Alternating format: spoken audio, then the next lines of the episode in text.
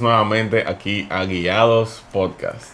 Señores, realmente nosotros hacemos esto con mucho amor. Ay, sí. Hoy la temperatura está impresionante. Y en la habitación, bueno, en nuestro estudio de podcast, ¿verdad? Que hemos hecho aquí.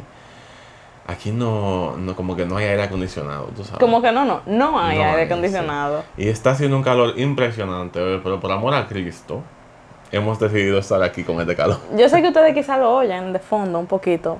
Un abanico pequeño que tenemos ahí. O sea, lo tenemos en uno, Sí, literal. Eso es lo que nos Para no de- derretirnos aquí, Sí. porque si no fuera insoportable. También nosotros tenemos que cerrar la ventana aquí. Claro. Para... Que afuera, bueno, Vivimos al lado de un muchos motores, parque, entonces la gente. hace ejercicio y gritan mucho. Las ventanas son antirruido, gracias a Dios, y eso nos ayuda bastante. Entonces, cuéntame.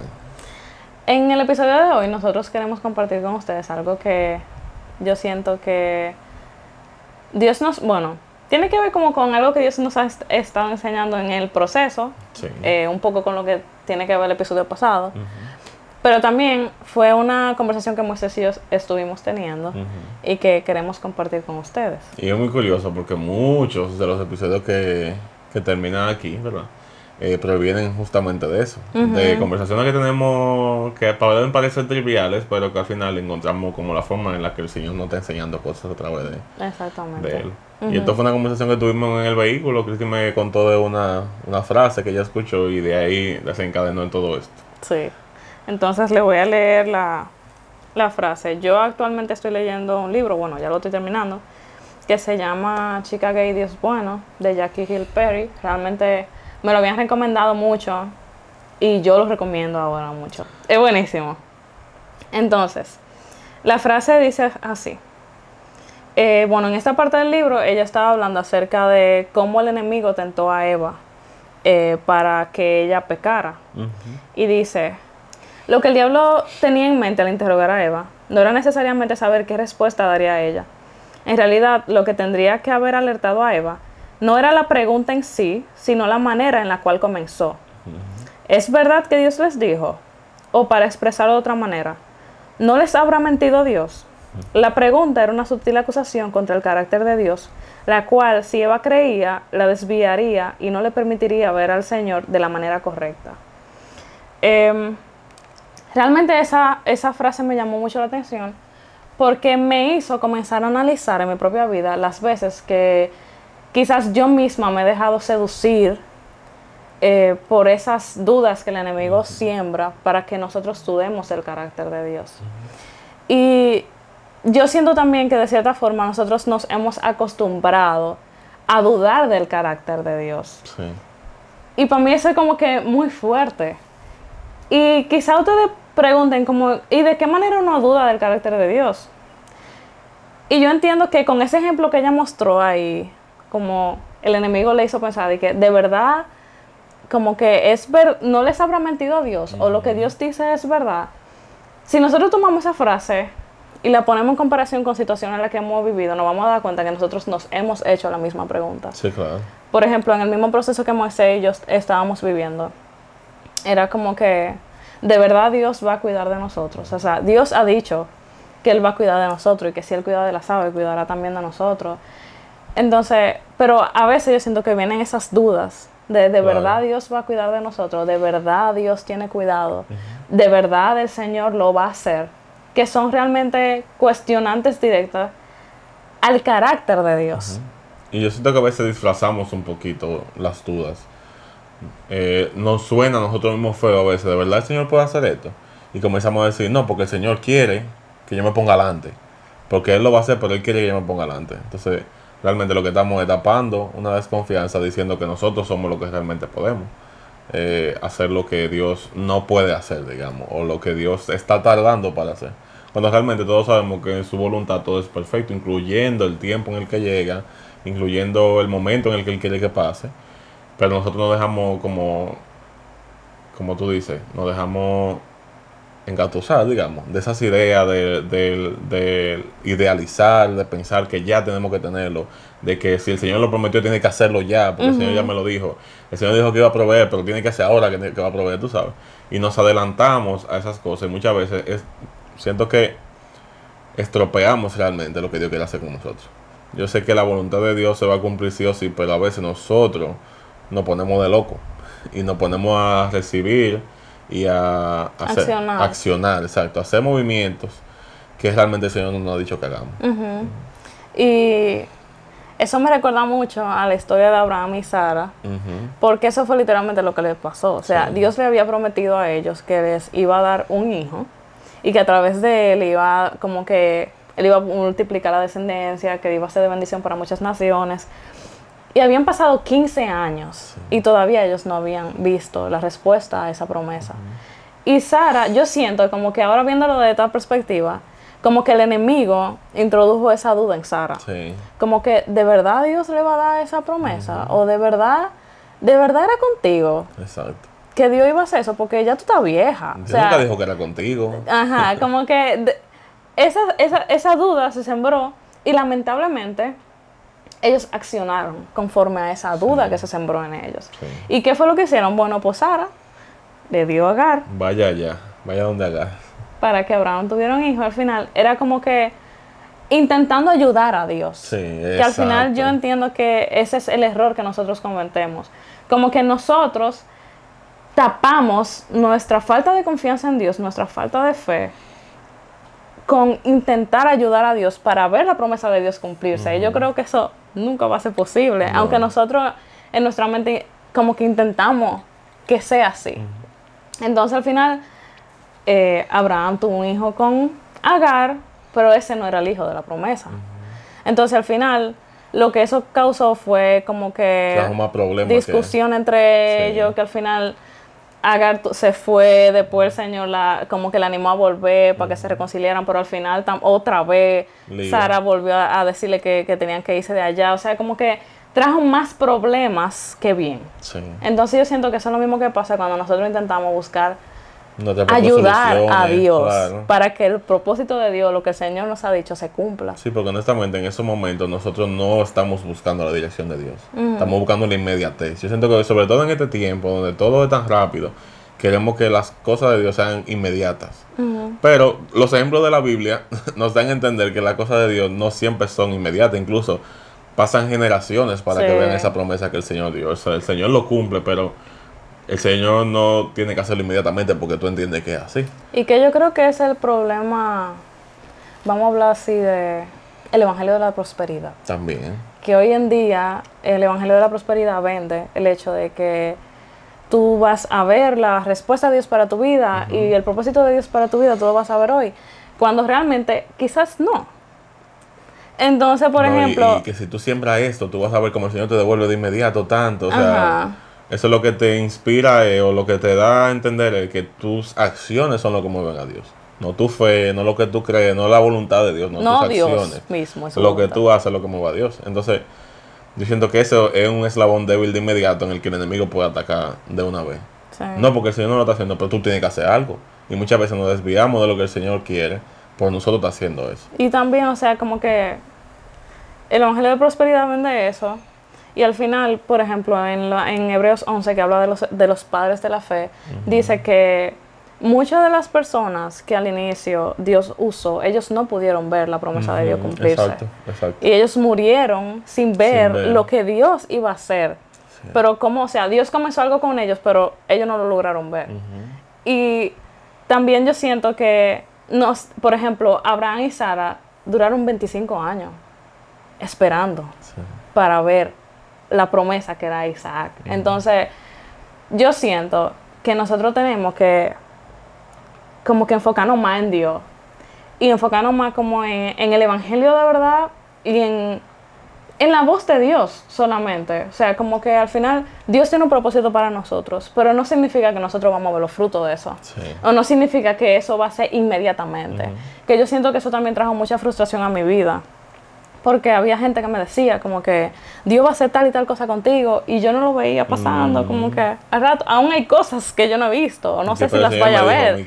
Ajá, entonces como que al final eso me, me causaba esa frustración, pero al final, o sea, como que no se trata de, de que yo tengo que ver los frutos, porque, o sea, tanto al final, perdón, porque yo siento que a, a veces nosotros tapamos nuestro orgullo detrás de ver la voluntad de Dios. ¿Tú entiendes? Claro. Como de que a veces nosotros queremos que nosotros seamos glorificados Sí. y no que Dios sea Sí. glorificado. Entonces eso es un tema también. Sí, eso me recuerda mucho también a, a la- al testimonio de un amigo que falleció hace mucho tiempo ya, pero que su testimonio fue, o sea, impactó tanta gente después que él murió, porque su mamá comenzó a contar cómo él se acercó mucho más a Dios en, en cama, o sea, él tuvo un accidente de tránsito y duró mucho tiempo en cama hasta morir, pero su mamá comenzó a contar cómo su esperanza nunca decayó y cómo, por ejemplo, Dios, la mamá dice que Dios había hablado con ella y le había dicho que el testimonio de Jonás iba a ser impactante.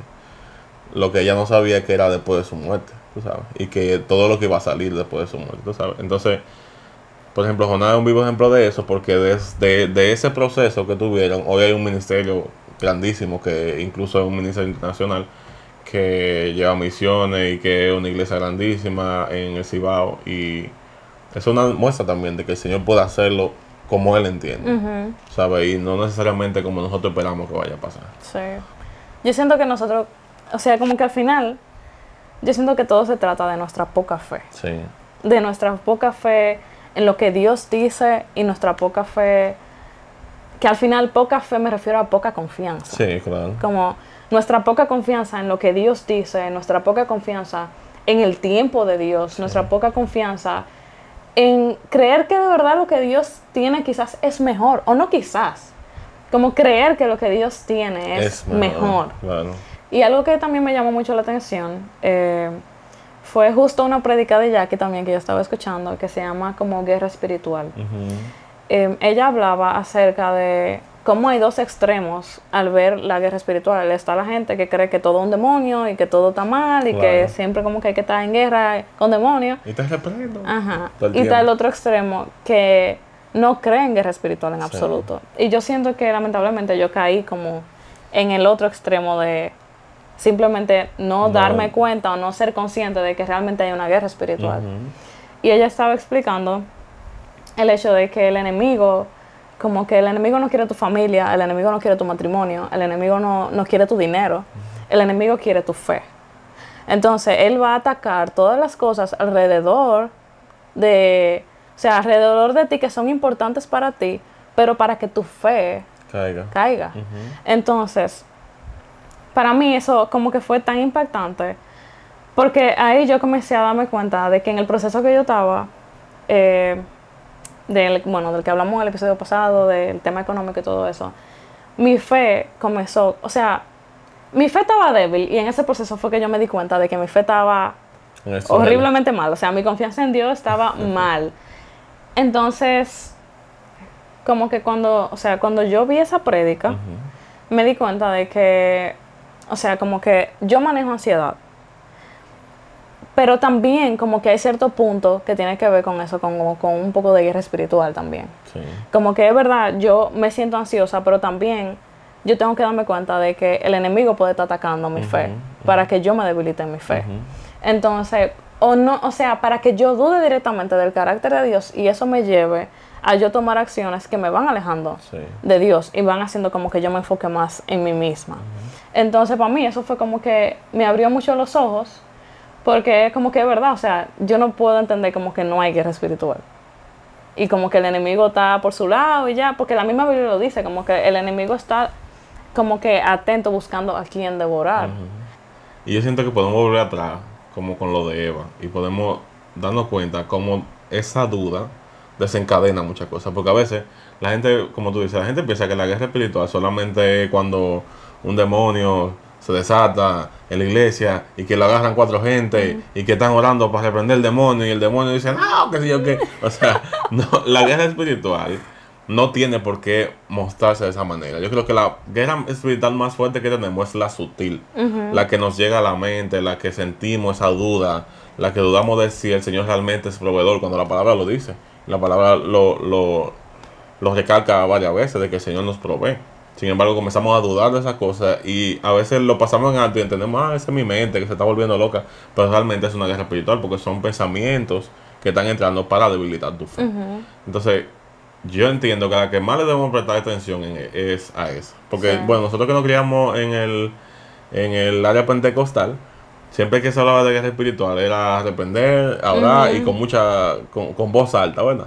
Sin embargo, hay, yo entiendo que la más importante es la del día a día. No, y que algo que yo me di cuenta después de que yo fui madurando en la fe es que la mayoría de personas que llegaban como que a ser liberadas en ese aspecto, como no tenían un cambio en su forma de pensar, ni tenían herramientas Sí. para trabajar con sus pensamientos, ni tenían como esa herramienta como para comenzar a identificar pensamientos, identificar de que esto viene de Dios, esto viene del enemigo, cómo yo puedo trabajarlo, terminaban volviendo a lo mismo otra vez. Ah, O sea, terminaban volviendo al pecado, terminaban... Y yo vi eso con varias personas, que le hacían como esa clase de liberación, pero al final, como no le enseñaban a trabajar con esa guerra espiritual interna, Olvidan a lo mismo. volvían a lo mismo. Porque al final, yo entiendo que eso, como tú dices, como que eso realmente es lo más importante. Claro, es tu día a día, es como la relación con Dios también. Tú tienes relación con Dios día a día y tú tienes que también velar por tu fe día a día. Porque vas a ser atacada cada día. O sea, el diablo no está aquí para, para alentarte en tu fe.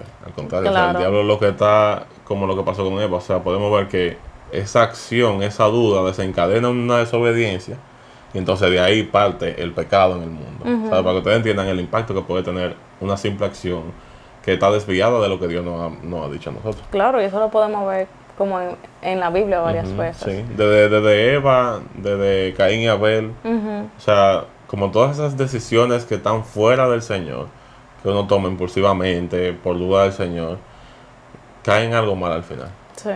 Entonces, yo creo que lo que nosotros queremos dejarles con este episodio es como un llamado a ser más alerta de la guerra espiritual que podemos estar teniendo internamente y a ser más conscientes en fortalecernos en el conocimiento del carácter de Dios. Porque yo siento que muchas veces dudamos del carácter de Dios porque tampoco nos damos la oportunidad de conocerlo realmente. Como de leer más la Biblia, de afirmarnos más en él, de cuando lleguen los pensamientos, recordar, no, la Biblia dice esto, esto, esto. O sea, contrarrestar los pensamientos que el enemigo nos manda con la verdad de la Biblia y no dejarnos seducir, o sea, no dejarnos llevar y no accionar bajo nuestra duda sino bajo lo que dice la palabra de Dios. Entonces, yo siento que lamentablemente yo he visto ejemplos de como cuando uno intenta ayudar a Dios. O sea, por ejemplo, a veces el enemigo le puede mandar la duda a una persona de que de verdad Dios me va a mandar, o sea, de verdad Dios me va a permitir conocer a mi esposo, a mi esposa. Sí. De verdad Dios me va a permitir casarme. Y lamentablemente hay gente que termina tomando decisiones por su propio, o sea, bajo esa duda comienzan a tomar decisiones y al final terminan peor. Peor, claro. O- Muchas veces se casa con una persona que no es la indicada, porque, ah, ya yo estoy en edad. Porque ya están en edad. ya, ya. estoy- ya me voy a quedar solo, me voy a quedar sola. eh, y comienzan entonces a tomar decisiones que saben que no está bien, porque también hay que ser sincero, uno sabe cuando uno está tomando la decisión correcta y a veces sabemos que estamos tomando la decisión equivocada, sin embargo las justificamos las decisiones. Decimos, no, eso es el miedo del momento, que si yo qué, entonces le damos para allá y termina siendo peor, porque el Señor no ha dado esa palabra. Sí, exacto. Incluso algo así me pasó, no contigo, porque tú ves, yo estoy casado, felizmente casado estoy, de verdad que sí. Sino con algo laboral, y era que realmente yo quería reunir un dinero para unas vacaciones y comencé a, a ver oportunidades que se me presentaban, que realmente yo entendía que eran de bendición, pero me sentí un poco dudoso y aún así le di para allá. O sea, yo decía, no, lo voy a coger como quiera porque yo quiero reunir ese dinero para las vacaciones. Sin embargo, el Señor me tenía guardado algo mucho mejor. Y yo realmente en, en ese trabajo que fui pasé muchísima brega, muchísima brega, de verdad. O sea, fue complicado, fue pasado de hora. Y cuando llegué aquí a la casa, me dan la noticia de que Dios ya tenía eso cubierto. Y Sí. que Dios ya no había apartado eso que yo quería utilizar para las vacaciones. Y yo decía, Señor, pero es que yo debí llevarme de ti, de ese sentimiento que tú pusiste en mí de no hacerlo. Entonces, nos adelantamos a cosas que realmente no nos van a traer bien. Y lo mejor es esperar a lo perfecto, que es la voluntad del Señor. Y yo entiendo que como que la base de todo esto se trata de como que afianzarnos más en nuestra confianza en. Dios. Porque al final todo lo que estamos hablando es un reflejo de nuestra poca fe, de nuestra poca confianza en Dios. Entonces nuestra poca confianza en su cuidado, nuestra, po- nuestra poca confianza en su provisión, nuestra poca confianza en su tiempo. Entonces, yo siento que hoy es como un buen día para comenzar a analizar nuestra vida y ver si realmente nosotros, en qué áreas nosotros tenemos que fortalecer nuestra fe y ¿Dónde nuestra estamos confianza en Dios. del carácter de Dios? Y pedirle perdón a Dios también, o sea, decirle como que, Señor, mira, perdóname, porque realmente yo no estoy confiando en ti, o sea, yo no estoy creyendo que tú vas a cuidar de mí de la forma perfecta, o que tú vas a suplir para mí de la forma perfecta, o de que realmente tú me vas a mantener bien. Porque al final, yo siento que nosotros hemos normalizado tanto el hecho de dudar de la- del carácter de Dios, que ya para nosotros es como que X, ¿tú entiendes? Sí. como que yo creo que lo hermoso sería que lo normal para nosotros sería vivir como confiados. Constantemente confiados en Dios. Y yo siento que eso nada más se puede experimentar cuando uno se pega de Dios. O sea, como cuando uno se apega a la palabra, cuando uno se apega a la oración, cuando uno se apega a la adoración, cuando uno como que comienza a pasarse el día llenándose y hablando con Dios y pasando tiempo con Él. Yo siento que el mismo Señor, el mismo Espíritu Santo, nos va como que llenando de su paz, llenando de su conocimiento y afianzándonos en Él. Eso me recuerda mucho la historia de, de David y Goliat. Eh.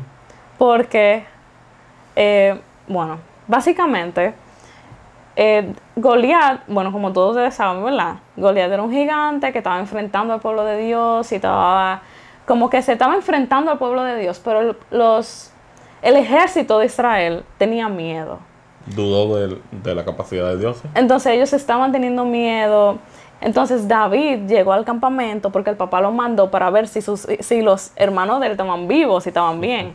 Entonces cuando David vio como que Goliat se ¿Cómo estaba enfrentando en ellos y que ellos tenían miedo, David se llenó como de esa ira, pero como ese celo por Dios. Esa ira santa. Esa- como ese celo por Dios. Y él dijo, ¿cómo es posible que este muchacho que esté hablando así de Dios. de Dios, Entonces, como que David estaba muy confiado en quién era Dios y lo que Dios era capaz de hacer. Y por eso David se, se atrevió Claro. Dice, como que a, a- con él. O sea, Sí. es verdad, David también tenía conocimiento de pelear con osos. No Claro. había peleado con un gigante nunca. No, pero pero yo entiendo que esa fue fe. O sea, eso fue confianza, en Sí. verdad. O sea, yo nunca he peleado con un gigante. Sí, yo sé más o menos cómo bregar con otros animales. Pero Pero, no con yo sé que Dios lo va a hacer. Exacto. Incluso antes de Goliat, di que Goliat, antes de David salir a pelear con Goliat, él se lo dijo. Tú vienes contra mí con espada y jabalina, pero yo vengo contra ti en el nombre del Señor.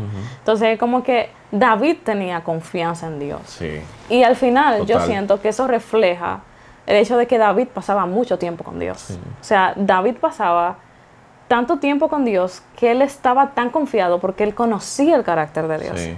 Él sabía cómo era Dios, él sabía que Dios era capaz de, de destruir a Goliat, él sabía que, que Dios era capaz de hacerlo. Y él simplemente dijo, bueno, yo estoy aquí, Señor, haz lo que tú quieras.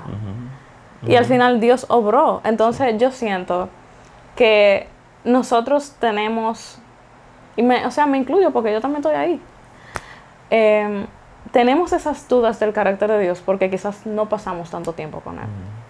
No nos damos tanto el chance de conocer quién es Él, de saber quién es Él, de conocer su carácter realmente. Entonces yo entiendo que esto es un llamado a reconocer nuestra falta de confianza, nuestra falta de... Y al final yo entiendo que la falta de confianza viene de eso, o sea, tú no confías completamente en alguien que tú realmente Que tú no conoces mucho. Sí, exacto. Entonces, o con quien tú realmente no estás pasando tanto tiempo últimamente. Entonces, al final, necesitamos pasar más tiempo con Dios. Claro. Necesitamos ser más intencionales en pasar más tiempo de oración, pasar más tiempo de lectura de la Biblia, de meditar más en su palabra, pasar día. tiempo con Dios. Porque Exactamente. es lo que tú dices, o sea, nuestras victorias van a venir de la confianza que tenemos en el Señor. Y realmente van a venir de su obra, no de lo que nosotros hagamos. Algo que yo me he tenido que repetir mucho durante los últimos meses es que las cosas que nos llegan, las bendiciones que nos llegan, realmente no vienen por nuestro mérito propio. Yo no puedo decir que lo que yo he hecho es suficiente para lo que el Señor me ha dado y cómo Él me ha recompensado, incluyendo mi casa, mi matrimonio contigo, o sea, las cosas que tenemos. El Señor ha sido bueno, pero es porque hemos depositado nuestra confianza en Él, o hemos aprendido a través del trayecto, digamos, porque también... Vamos aprendiendo. eh, vamos aprendiendo, ¿verdad? Porque hemos sido desconfiados muchas veces a, a depositar nuestra confianza totalmente en Él y entender que nosotros no somos los los matatanes o que ahora en estos tiempos, yo te comentaba como que en estos tiempos, ahora todo es que tú puedes, que tú lo haces, que manifiéstalo, porque si tú lo manifiestas, Ajá, que tus pensamientos, tus que tu pensamientos energía. te llevan a que si, ok, si tú crees realmente en eso, tú lo vas a lograr. ¿No sería mejor como darle reconocimiento a Dios de lo que Dios está haciendo? Como pensar, wow, el Señor me ha traído hasta aquí. No porque yo se matatán, no porque yo lo pensé, porque qué poder va a tener tú, de verdad. O sea, Ujú. ¿por qué nos creemos más que Dios? Porque Y- creemos que, que nuestro, nuestras ideas son más poderosas que lo que Dios puede hacer. Y yo siento que también eso es como. Lamentablemente, yo siento que a veces, como cristianos, nos dejamos. Como pasamos a veces tanto tiempo en redes sociales y tanto tiempo distraídos, comenzamos a dejarnos llevar de quizás corrientes Claro. del mundo que comienzan a poner como la confianza en nuestro propio esfuerzo, como tú dices. O sea, y a veces como cristianos estamos en eso mismo también, de entender de que se trata de nuestro esfuerzo, de nuestra capacidad, de, de lo que nosotros podemos hacer, de nuestro tiempo, como que al final nos centramos tanto en nosotros mismos, Sí. que al final eso es tan antibíblico. Porque la Biblia es como que Dios, pongan su mirada en Jesús, el autor y consumador de la Sí. fe, no pongan su mirada en ustedes, como no se trata de ustedes, se trata de Jesús, se trata del regalo que le ha dado. Y al final nosotros como cristianos estamos cayendo en lo mismo del mundo, de centrarnos demasiado en nosotros mismos. Y yo creo que si nos centramos tanto en nosotros mismos, sí tenemos una razón válida para tener miedo Claro. y para dudar bastante. claro. Porque nosotros no somos realmente capaces de todo. Y eso es un mensaje que va como muy en contra de lo que la generación nos quiere decir, de que tú todo lo puedes, de que si tú te lo propones, tú lo vas a lograr, que si yo qué, que si yo cuánto. Pero al final es como que no se trata de lo que nosotros podamos lograr, no se trata de lo que nosotros podamos alcanzar, se trata de- del Evangelio Amén. y de Jesús y de lo que Él ya logró y lo que nosotros tenemos gracias a lo que ya Él logró. Entonces, yo siento como que hay varios llamados en este, en este episodio. El primero es reconocer nuestra poca confianza y pedirle perdón a Dios por eso. Y yo incluso los animaría a reconocer en qué áreas específicas ustedes están teniendo poca confianza en Dios. Ya sea quizá en área económica, ya sea quizá alguien que quizá no tenga pareja y tiene miedo de quedarse solo En metas también. metas, o sea, cualquier área de la vida, cualquier Sí, área de la vida, sí. entregársela al Señor. Reconocer su poca confianza en Dios y entregarse, entregársela al Señor, pero entregársela al Señor completamente. Porque a veces yo digo, o sea, a veces nosotros decimos que se lo entregamos a Dios, pero lo seguimos jalando por un pie, lo seguimos agarrando de que sí, Señor, así. ¿eh? tú lo tienes, pero tú sabes. Y al final eso sigue mostrando desconfianza. El segundo llamado yo creo que sería a dejar de ayudar a Dios, porque Dios no necesita nuestra ayuda. Y con eso me refiero a las veces que nosotros intentamos como que las cosas sucedan a nuestro ritmo, a nuestra forma, de la forma que nosotros esperamos. Dios no necesita nuestra ayuda. Y al final yo creo que con los ejemplos que dimos nos dimos cuenta de que nada sale bien cuando nosotros intentamos meter la mano e intentar ayudar a Dios. Al final lo único que sale es más problema y no sale nada bien. Sí. Entonces, es un proceso un poco difícil, pero se trata de simplemente confiar en el tiempo de Dios y creer realmente que su tiempo es perfecto. Amén. Y el otro llamado sería dejar de poner nuestra mirada en nosotros mismos Sí. y comenzar a poner nuestra mirada en Dios y en quién Él es. Amén. Comenzar a pasar más tiempo con Él para que nuestra confianza en Él se vuelva más fuerte. Amén. Así que nada, hasta que ha llegado el episodio de hoy. Gracias nuevamente por escucharnos y nos veremos la semana que viene. Bye. Chao.